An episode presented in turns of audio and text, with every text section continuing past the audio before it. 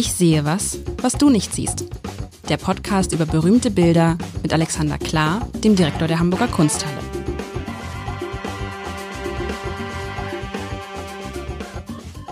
Herzlich willkommen. Mein Name ist Lars Heider und ich darf einmal mehr. Ich sehe was, was du nicht siehst, spielen mit Alexander Klar, dem Direktor der Hamburger Kunsthalle. Ah, liebe Alexander, und vergangene Woche haben wir uns, ah, da denke ich immer noch gerne an, wer die Folge nicht gehört hat, nochmal rein und vergangene Woche sozusagen der Abgesang auf Donald Trump mit einem Gemälde, was 80 Jahre vor seiner Präsidentschaft gemalt wurde, ungefähr. Heute, lieber Alexander, hast du noch gar nichts gesagt. Äh, ja, habe ich noch nichts gesagt. Äh, Nein. Ich äh, habe was mitgebracht, was äh, dem, dem Winter Farbe entgegensetzt, aber auch wieder ein paar Probleme, denn voll vollkommen problemlos geht's ja nun doch nicht mit mir, auch wenn du Da sind Probleme. Also, weißt du was, als ich das Bild, was du mir mitgebracht hast, äh, gesehen habe, musste ich an den arabischen Friedhof, Friedhof. denken. Und da müssen wir nochmal sagen, da haben ja viele Hörerinnen und Hörer geschrieben, weil in der Berichterstattung dazu hat ein Kollege, ich weiß nicht, äh, in der Bildunterschrift geschrieben, der arabische, in der Bildunterschrift zu diesem Foto, man kann die Bilder, über die wir sprechen, immer jeweils montags im Hamburger Abendblatt sehen, stand drunter arabischer Frühling. Oh. Die Leute, die Leute haben es aber nett genommen. Einer, ah, das kann ich nochmal mitbringen. Ein Hörer hat ein, ein wirklich niedliches, tolles Gedicht dazu geschrieben. Es kann passieren. Aber es erinnert mich in der Farbgestaltung. Es ist, ich beschreib's. Es ist ein Bild, ähm, in dem tolle, kräftige Farben ähm, zu sehen sind. Starkes Marineblau, sagt man das. So ein Sonnengelb. Ein dezentes ähm, rosa und was ich immer finde, was für mich die der Inbegriff, der Inbegriff ähm, der der fröhlichen Farbe, der mutmachenden Farbe ist, ist das Orange. Mhm. Und ich würde sagen, es ist so jetzt ganz blöd. Es erinnert mich an Stiefmütterchen. Meine Eltern haben und hatten immer Stiefmütterchen auf dem Balkon. Und wenn ich von oben auf die Stiefmütterchen geguckt habe oder auch so von der Seite, dann sah das so aus wie so diese Stiefmütterchen. Das ist ein bisschen netter hier. Stiefmütterchen sind, finde ich, sehr einfache und nicht spektakuläre Blumen, aber ich bin bei Blumen. Es ist ein, für mich ein florales ein, Bild. Ein floral, sagt man florales Bild? das sagt der Kunsthistoriker in der äh, ihm eigenen gestellten Sprache. Nein, es, ja, ein, es ist ein, also es ist ein, ist es ein, ein florales äh, Stillleben? Na, ich würde fast sagen, es hat florale Anmutungen. Damit habe ich mich rausgerettet. Hier, hier kann ich eine Schote aus der Kunstgeschichte äh, rauspacken. Also wenn dir als Kunsthistoriker mal, was wahnsinnig selten vorgeht, äh, die, die Worte ausgehen äh, beim Beschreiben, dann sagst du, dieses Bild hat das ganz besondere Je ne sais quoi. Was, wie wir Französisch sprechen, wissen, ich weiß nicht heißt. Das heißt, dieses Bild hat das ganz Besondere, ich weiß nicht, das ist die letzte Rettung aus, das hat alles nicht geklappt. Habe ich aber schon schriftlich, habe ich schon geschrieben gesehen, das ganz besondere Je ne sais quoi. Und das und dann, und dann und dann, dann dann wissen und dann wissen aber alle, die sich mit diesem Code quasi auskennen, äh, der andere hat eigentlich äh, hat nicht hat ja. nicht keine Ahnung, sondern dem anderen fällt nichts ein. Naja, jetzt kommt es natürlich auf die Brillanz textlichen Umfeldes an, denn du kannst das anbringen, wenn du also mal genügend drumherum aufgebaut hast, damit man weiß, das ist jetzt so, das ist so dieser kleine Schuss äh, darüber hinaus um zu wissen, okay, hier fehlen mir die letzten Vokabeln. Wenn aber drumherum alles brillant war, dann kannst du das Je ne quoi wahrscheinlich spielen lassen, damit, äh, damit man weiß, okay, hier ist noch so viel mehr drin. Das ist ja auch was, ich meine, Köche sagen nicht ganz zurecht, wieso soll man ein Essen beschreiben, das musst du schmecken. Äh, Maler sagen, Malerinnen sagen, ähm, das Bild musst du dir angucken, nicht drüber labern. Wir reden ja auch nicht, ähm, wir, wir, wir haben uns ja vorgenommen, dass wir über die Bilder reden, aber mit den Bildern über andere Sachen. Das ist ja auch der Sinn, ähm, den ich hoffe, allen Hörerinnen und Hörern einzupflanzen. Im Museum muss man keine Bildbeschreibungen machen, sondern man kann über das Bild reden und dann kommt man meistens auf ganz andere Sachen. Deswegen äh, geraten wir ja gerne ins Schwadronieren, manchmal intelligenter, manchmal auch nicht, aber prinzipiell reden wir erstmal über das Bild und geraten dann woanders hin. Und das bietet dieses Bild, glaube ich, ganz gut, weil man ist ja beim Beschreiben schnell zu Ende. Du hast ja die Stiefmütterchen als Analogie gebracht und wir sind ins Florale gekommen. Aber die Formen könntest du vielleicht noch so ein bisschen anklingen lassen. Du musst mir erstmal noch sagen, du musst, ich, mich interessiert, wer hat das gemalt und wie heißt das ah, Bild? richtig. Das hätte ich sagen sollen. Ernst Wilhelm Ney, einer der wichtigeren deutschen Nachkriegsmaler, wiewohl er schon in den 30er Jahren das Malen angefangen hat, ähm, der auch ein früher Prophet der Abstraktion, also der hat äh, tatsächlich äh, eigentlich nie so richtig gegenständlich gemalt, wobei da kommen wir vielleicht gleich noch drauf. Das Bild heißt Akkord in Rot und Blau und ist aus dem Jahr 1958. Ähm, Ney hat in den 50er und 60er und auch 70er Jahren noch einen ziemlichen Lauf hingelegt für, für deutsche Verhältnisse. Man muss sich ja vorstellen, nach 1945 war die deutsche Malkunst überhaupt, also die deutsche Kunst total am Boden. Ähm, die, die Impulse kamen aus Amerika. Ähm, Deutschland hat ja quasi Europa erstmal kunstlos gemacht, äh, indem es alles in Grund und Boden gebombt hat. Und jetzt entwickelt sich etwas Neues. Und das ist die erste Generation der Maler, die überhaupt wieder möglich gemacht haben, dass man nach dem Holocaust malen kann. Mhm. Aber Akkord in Rot und Blau. Dafür hat er bis, hätte er nicht dann auch ein bisschen Rot verwenden sollen? Es ist, für mich ist es Akkord in Blau und Orange. Oder ist Orange für den, für die, für den, das war interessant, du hast eben gesagt, für die Malerinnen. Ist es, ja, also, äh, wie, wie ist es bei euch? Äh, wie macht ihr das, wenn ihr sagt, wir, ist jetzt auch mit Maler und Malerinnen immer? Muss das jetzt immer so gemeinsam verwendet werden? Ja. Na, ich sag gerne Malerinnen. Ich mag diesen kleinen Schluck dazwischen nicht und dann denke ich mir, wie die okay. vergangenen 3000 Jahre kann sich jetzt ja jeder Maler eingeschlossen fühlen. Ich wechsle das immer so ein bisschen ab. Ich mache das, das nämlich jetzt auch immer. Ich finde das, ich habe das ja früher, ich habe das früher albern gefunden, finde es aber jetzt gar nicht mehr und wechsle jetzt immer so hin und her. Sage genau. gern, also sage gern mal Freundinnen oder wenn ich so also sage, also, aber ich finde dieses, ähm, also ich, ich benutze mal das eine, mal das andere und da bin ich mir immer unsicher, ob, man, ob dann alle das verstehen, weil wenn man Malerinnen sagt, denkt man natürlich immer noch an, er meint explizit Frauen, aber du meinst ja nicht Frauen, sondern du meinst Maler und Malerinnen und alle anderen auch. Und genauso ist es ja, ja wenn man, ja. Sprache ist ja kontextbasiert, das heißt, wir schaffen, es schafft sich ja gerade ein neuer Kontext. Das ähm, ist ja nicht ganz uninteressant, was gerade passiert. Es gibt ja Leute, die das ganz grauenvoll finden, dieses MalerInnen. Mhm. Ähm, ich finde es einfach nur anstrengend zu sprechen und da ich so schnell rede, kann ich MalerInnen nicht hinbekommen. Das zucke ich immer zusammen. Deswegen sage ich Malerinnen. Manchmal kriege ich es auch hin, beides zu sagen, aber prinzipiell ist es so, da nehme ich mal an, da wird man schon wissen, dass die anderen auch noch gemeint sind. Und wie gesagt, nachdem die letzten äh, tausend äh, Jahre immer beim Mann die Frau mit drin war, kann man das auch mal umdrehen. Finde ich genau richtig. Deshalb schreibe ich, ich habe ja einen, einen täglichen Newsletter und da schreibe ich jetzt immer, nachdem ich drei Jahre geschrieben habe, liebe Freunde, da habe ich mir jetzt vorgenommen, schreibe ich mal drei Jahre liebe Freundinnen. Und ich glaube, jeder weiß aber, was gemeint ist. Aber zurück zum Bild. Es ist, ist Orange, ähm, äh, erwähnt er Orange nicht, weil es könnte Akkord in Blau und Orange sein, weil Orange eine Nuance von Rot ist? Wahrscheinlich. Also, aber da hätte die, die dritte Primärfarbe ja schon auch noch anbringen können. Vor allem, wir haben hier sehr, sehr prominent in der Mitte das Gelb. Genau. Dann haben wir auch durchaus prominent die, diese, diese rosa gewordene Weißanteile. Und ähm, Akkord, das finde ich auch ganz interessant ich als Musiker sage, ein Akkord, das ist etwas, das steht. Also ich äh, äh, greife in die Taste und dann macht das da da dam, dann ist der Akkord. Also ich konnte jetzt keinen Akkord singen, weil ich nicht dreistimmig singen kann, aber ne, da da ist mein Akkord. Äh, der ist dann da. Dieses hier ist ja mehr so ein und kreist so ein bisschen um sich. Das sind ja auch so Kreis ist ähm, Sachen. Also wieso er auf Akkord gekommen ist, also als Musiker bin ich sowieso immer ganz skeptisch, wenn Leute versuchen, da ähm, Malerei und Musik miteinander zu bringen. Das, ähm, ja, bist, du, bist, du, bist du Musiker, spielst du Klavier? Ich ähm, spiele vor allem Cello, ähm, äh, viel zu wenig natürlich. Und, ähm, spielte Cello äh, im Saal in unserer Gegend. Würden wir bei Udo Lindenberg sind. Ich kriege jede dritten krieg ich Udo Lindenberg Anknüpfung. Okay, du spielst Cello, cool.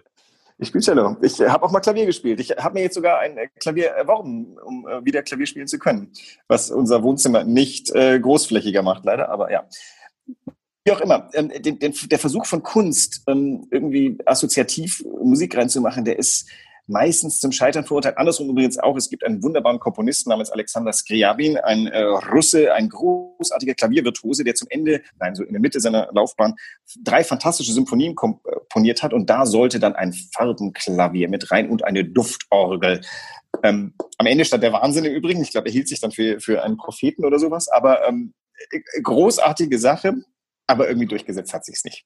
Und weißt du, was das Allerlustigste ist? Du sagst Akkord in Rot, Blau und Rot? In Blau und Rot? Oder in Rot und Blau? Er sagt Akkord in Rot und Blau. Das ist der Akkord Titel. in Rot und Blau. Du denkst an den Musikakkord. Ich denke sofort an Akkordarbeit. Aha, vielleicht und, hat er das gemacht. Und hab so gedacht, okay, Akkord in Rot und Blau, das ist einfach, der hat er einfach ganz, ganz schnell gemalt und hat ganz, ganz viele Sachen gemalt und rausgepresst oder so.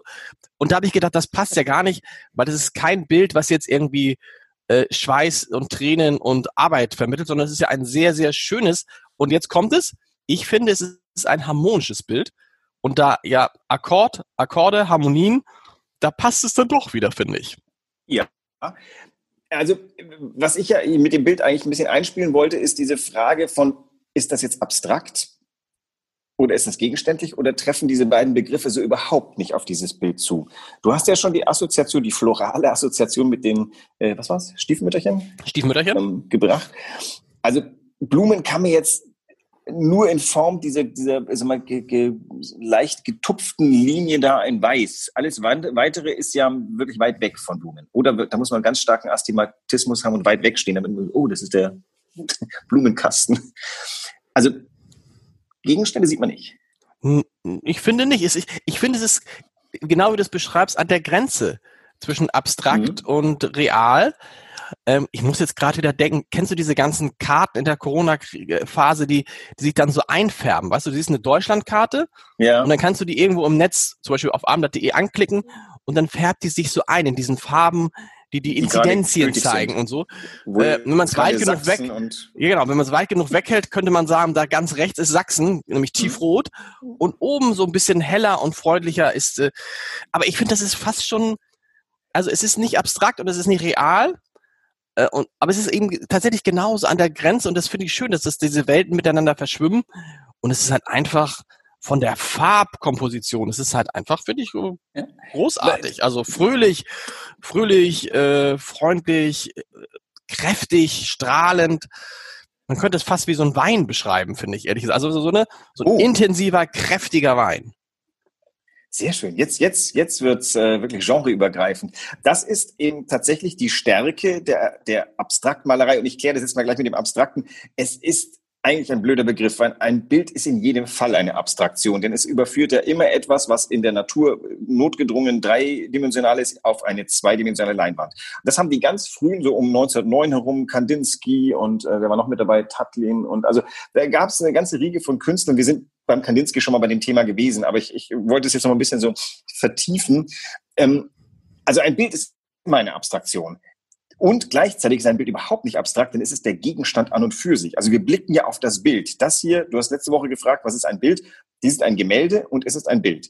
Und es ist ein vollgültiges, du bist ja sehr zufrieden damit, eine vollgültige Komposition. Dieses Bild macht einen sehr zufrieden, weil da ist etwas geboten, was man sich gerne anguckt. Und man braucht nicht den Apfelbaum, den andere noch vor 100 Jahren vermisst haben, weil das Bild uns zufriedenstellt. Das ist aber ein langer Weg gewesen, denn tatsächlich ist es so, dass zu Beginn des 20. Jahrhunderts da halt ein, eine Art, äh, wie soll man sagen, Glaubenskrieg tobte, der sagte, es ist doch vollkommener Blödsinn und absolute Willkür, auf ein Bild zu malen, was du in dir hast. Aber wir erinnern uns auch wiederum, Caspar David Friedrich, der sagte ja famoserweise, der Maler möge doch malen, was er in sich sieht, nicht was er vor sich sieht.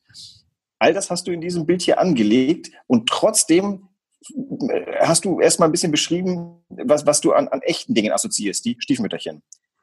Ja, das ist aber, das ist wahrscheinlich, weil es so in, in mir drin ist, irgendwie so. Weil man ja, wenn du was beschreibst, versuchst du ja immer ein Bild zu äh, nehmen, was möglichst viele Leute kennen. Ja. Ne? Also wenn ich jetzt diese, wenn ich jetzt zum Beispiel diese Deutschlandkarte genommen hatte oder was auch immer, man könnte auch einfach, ähm, wenn, wenn meine Kinder manchmal malen, dann haben sie uns, dann tupfen sie mit meinem, mit meinem Papa zusammen und also mit ihrem Opa, dann tupfen sie an der Seite so ab.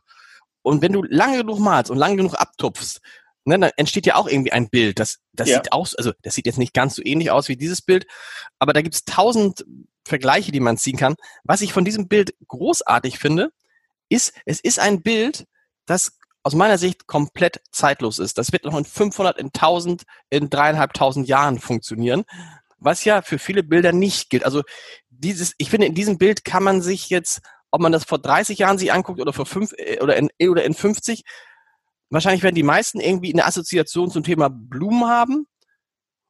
Und viele mhm. werden sagen, Mensch, ähm, je ne comprends pas. Nein. Naja, je ne comprends pas also, ist der einzige französische Satz, den ich kann. Je ne sais quoi.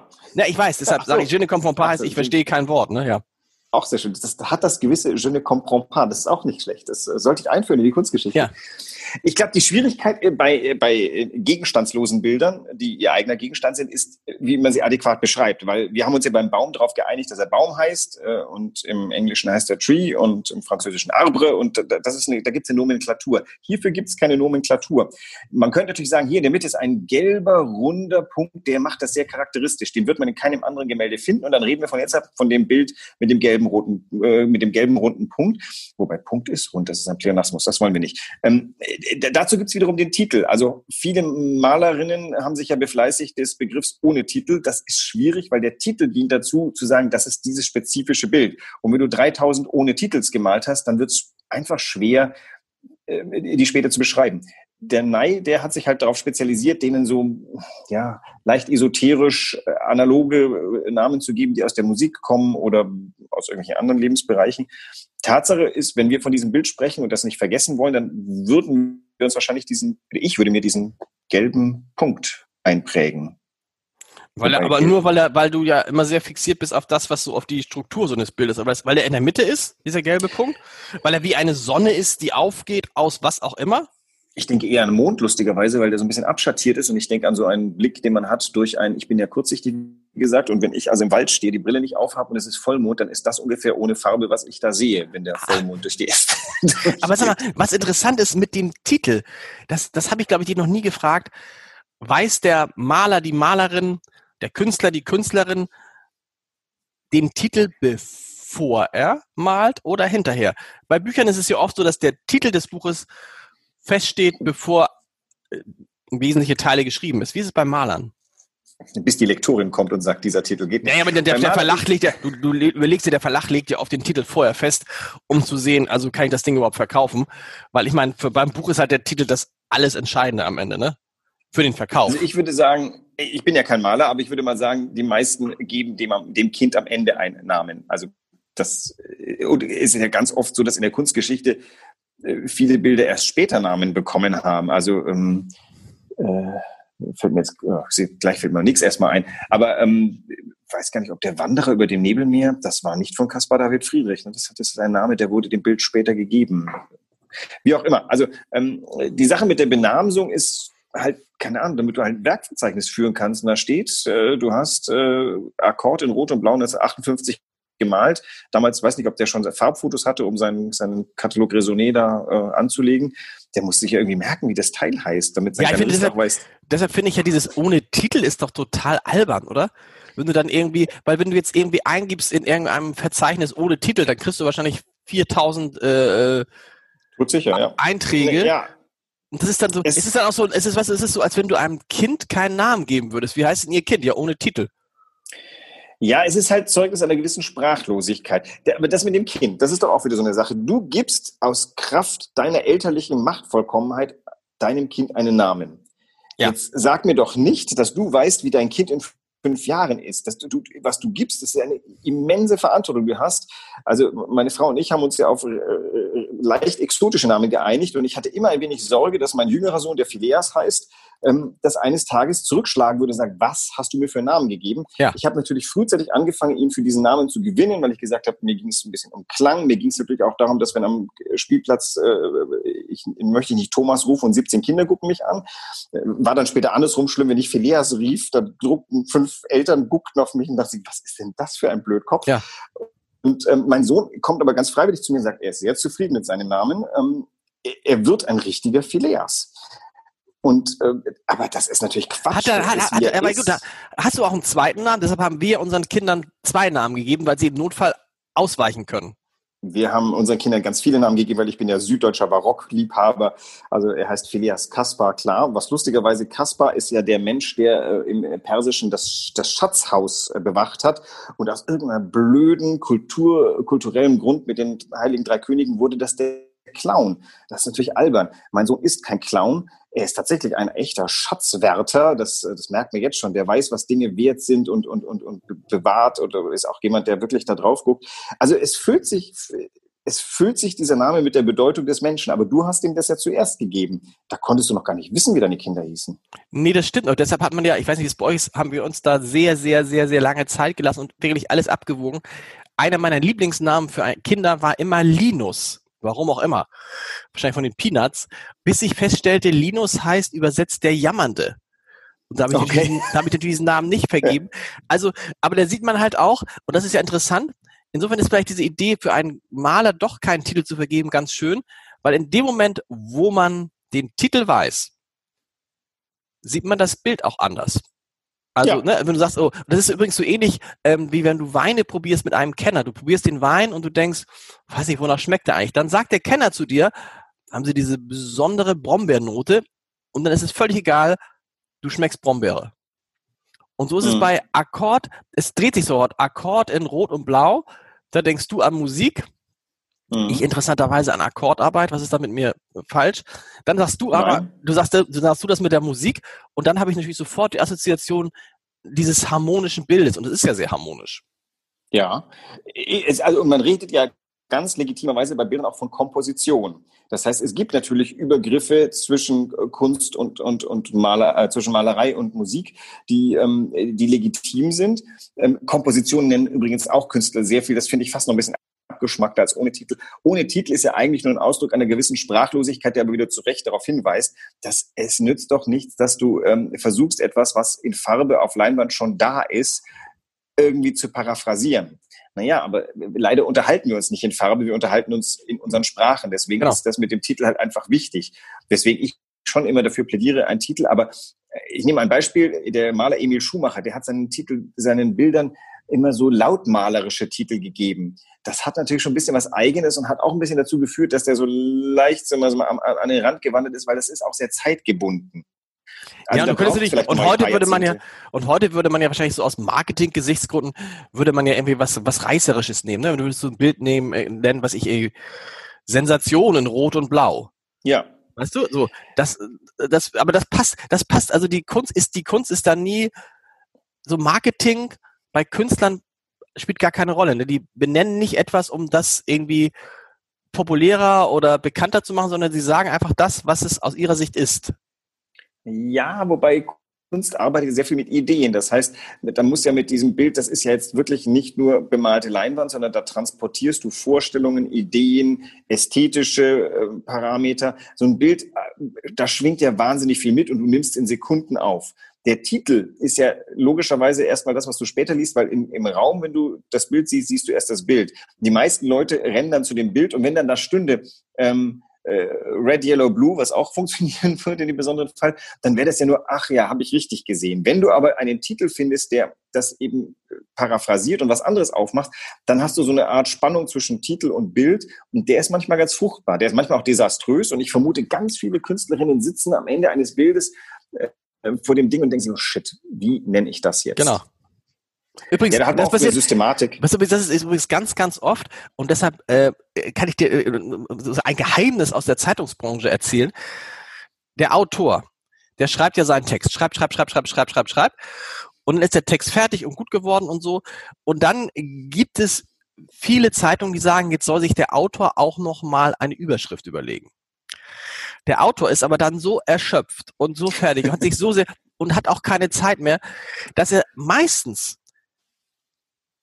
sich nur ein paar Minuten, wenn überhaupt Zeit nimmt und sich dann irgendeine Überschrift und dann kommt irgendwas Langweiliges drüber. Deshalb gibt es bei uns, beim Abend und bei auch vielen anderen eigentlich die goldene Regel, dass der Autor gern einen Überschriftenvorschlag machen kann, aber in der Regel macht das jemand anders, der diesen Text zum ersten Mal liest, der noch frisch ist, der nicht schon tief in diesem Text drin gewesen ist. Und ich sage, in 99 von 100 Fällen macht derjenige, der den Text neu gelesen hat, der mit frischem Kopf daran geht, eine bessere, eine interessantere Überschrift als der, der sich jetzt drei, vier Stunden mit dem Text beschäftigt hat, einfach weil er, weil er vielleicht auch erschöpft ist, weil er zu tief drin ist, weil er keine Lust mehr hat und so. Und vielleicht ist es beim Maler genauso. Vielleicht soll ja. ein Künstler immer den Museumsdirektor fragen, wie das Bild heißen soll. Ja, wobei es gibt Leute, die da gut sind und schlecht. Ich bin da nicht so doll. Also ich habe in meiner ganzen Laufbahn vielleicht zwei gute, ähm, äh, jetzt nicht Bildertitel, sondern Ausstellungstitel ähm, vorgeschlagen. Sonst überlasse ich das immer gerne anderen. Allerdings ist auch da wieder eine Erfahrung, ähm, wenn du dem Ding erstmal einen Namen gegeben hast, dann hat das eine gewisse Autorität, wie eben der Name von Kindern ein wenig auch auf das Kind abstrahlt, was ja versucht, diesen Namen mit Bedeutung zu füllen und auch sich ein bisschen orientiert. Nicht umsonst fragt man dann, was gibt's denn für berühmte äh, Na äh, Namensvorgänger ja. ähm, oder, oder Vorgängerinnen. Und hier ist es so, ich habe irgendwann die Erkenntnis gewonnen, du kannst eigentlich fast alles versuchen. Nach einer Weile spricht man es freiwillig aus. Und ich habe den Test jetzt macht. Es läuft ja immer noch die von mir kuratierte Ausstellung Die absurde Schönheit des Raumes. Mhm. Ähm, mir ist nichts Besseres eingefallen. Ich wollte aber Schönheit drin haben, aber ich habe mich nicht getraut, weil Schönheit, das ist kein Begriff, denn das, das, ähm, das geht nicht. Das geht einfach nicht im Museumskanon. Das Schön ist zu billig. Also habe ich gesagt, ich verdrehe es, äh, mache absurd äh, noch bei, was auch ein bisschen äh, zutrifft, weil der Raum hat keine Schönheit. Ähm, der Raum, den gibt es ja nur in seinen Grenzen und meine Güte, also ist der Weltraum schön? Vielleicht, ja. Wie auch Vielleicht. Immer, die absurde Schönheit des Raumes. Am Anfang habe ich, wenn ich es ausgesprochen habe, sah ich immer die hochgezogenen Augenbrauen meiner Kolleginnen und Kollegen und habe gesagt, ja, ihr habt recht, das ist komisch. Das ist wie, wie meine Kindernamen irgendwie ah, ein bisschen ex, extrovertiert. Aber nach einer Weile spricht man es aus und im Hause wird jetzt ganz ohne Schulterzucken gesagt, die absurde Schönheit des Raumes, wenn man sich auf diese Ausstellung bezieht. Sie hat diesen Namen bekommen. Es, ähm, zumindest ist das damit verbunden? Und dann ist klar, das ist diese Ausstellung da gewesen. Hätte auch anders heißen können. Ich zum Beispiel habe eigentlich nur eine Präferenz. Ich hätte gerne die Anglizismen vermieden, weil ich die selber so viel zu sehr bringe und habe mhm. gesagt, ich hätte gerne einen deutschen Titel und habe mich sehr bemüht. Und das kam dann dabei raus. Sehr gut. Die nächste Folge ist am 31. Januar und am Ende des Lockdowns vielleicht am Ende des äh, ich Lockdowns. bitte doch sehr darum. Es, wir ähm, bitten, kannst du irgendwas mitbringen, was uns dann sozusagen in diese Lockdown-freie Zeit rein, dass, dass wir gleich schon, dass wir gleich schon in, in, im Kopf bei uns sagen, wir rechnen damit, dass ab 1. Februar irgendwas das, wieder geht. Das mache ich, um die Weltläufe zu hypnotisieren, denn genau. wir wollen jetzt äh, wieder das Museum aufmachen und die Welt aufmachen und die Krankheit besiegen. Was wollen wir noch alles? Wir wollen, dass das Jahr 2020 uns klüger macht, äh, nachdem wir all das äh, hinter uns gebracht haben. Ach, das sind viele fromme, das sind viele fromme Wünsche. Wir hören uns am 31. Januar wieder. Bis dahin. Bis dahin. Tschüss. Tschüss.